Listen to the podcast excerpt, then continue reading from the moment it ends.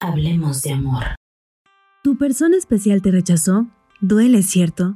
Hola, soy Ana Valeria y hoy te voy a hablar sobre cómo lidiar con el rechazo.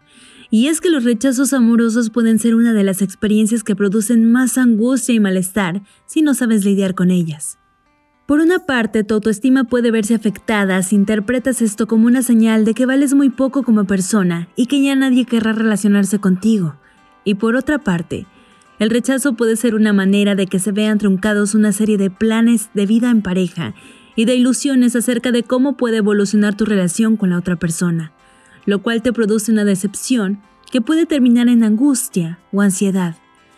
Pero los rechazos amorosos no tienen por qué ser un gran problema. Vale la pena aprender a adaptarse a estas situaciones. Hoy en día hay una fuerte influencia social que te empuja a estar buscando pareja constantemente, incluso cuando te apetece estar solo. Por eso, una manera de lidiar con un rechazo es cuestionando hasta qué punto sientes ganas de estar con esa persona. Piensa si realmente tenías un plan a futuro con él o ella. Además, esto puede ser una oportunidad para que entrenes tus emociones y te conviertas en alguien emocionalmente fuerte. El hecho de tener la capacidad para hacer frente a las situaciones en las que tu suerte no te acompaña es una habilidad que solo puedes adquirir aprovechando los momentos de adversidad. Si aprendes a tomar un rechazo con buen ánimo, lograrás que las emociones negativas se desvanezcan hasta desaparecer. Cuando pasas por un rechazo, tiendes a centrar tu atención a esas situaciones en las que la otra persona hace cosas que te hacen sentir mal, como puede ser que te diga alguna frase hiriente, su actitud hostil hacia ti, entre otras cosas.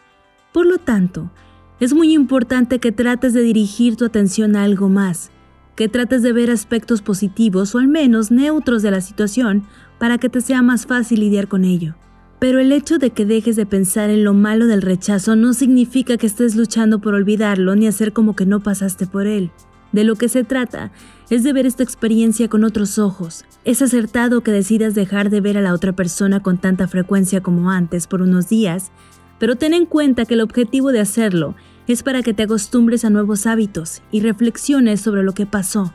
No estás simplemente sepultando este mal trago. Debes lidiar con las emociones negativas en vez de negarlas.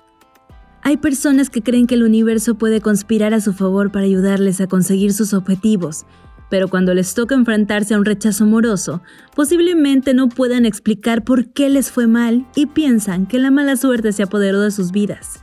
Y lo malo de esto es que puede perjudicarte y convertirse en un obstáculo en tus proyectos personales porque vas a presuponer que todo va a fracasar y por lo tanto no vale la pena que hagas mucho. Pero ¿sabes qué?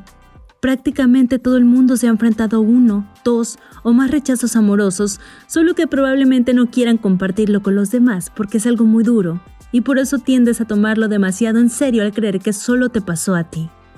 Reflexiona sobre lo que deseas en una pareja, una persona cariñosa, inteligente, trabajadora, porque la mayoría desea estar con alguien que comparta sus intereses o su visión del mundo. Es momento que identifiques qué es lo que quieres antes de enamorarte de la persona equivocada y encima sufras porque te rechace. Siéntete orgulloso de ti por el simple hecho de haber sido una persona valiente. Sí, duele el rechazo y mucho, pero con el tiempo, el dolor lo vas a convertir en aprendizaje. Yo soy Ana Valeria y nos escuchamos a la próxima.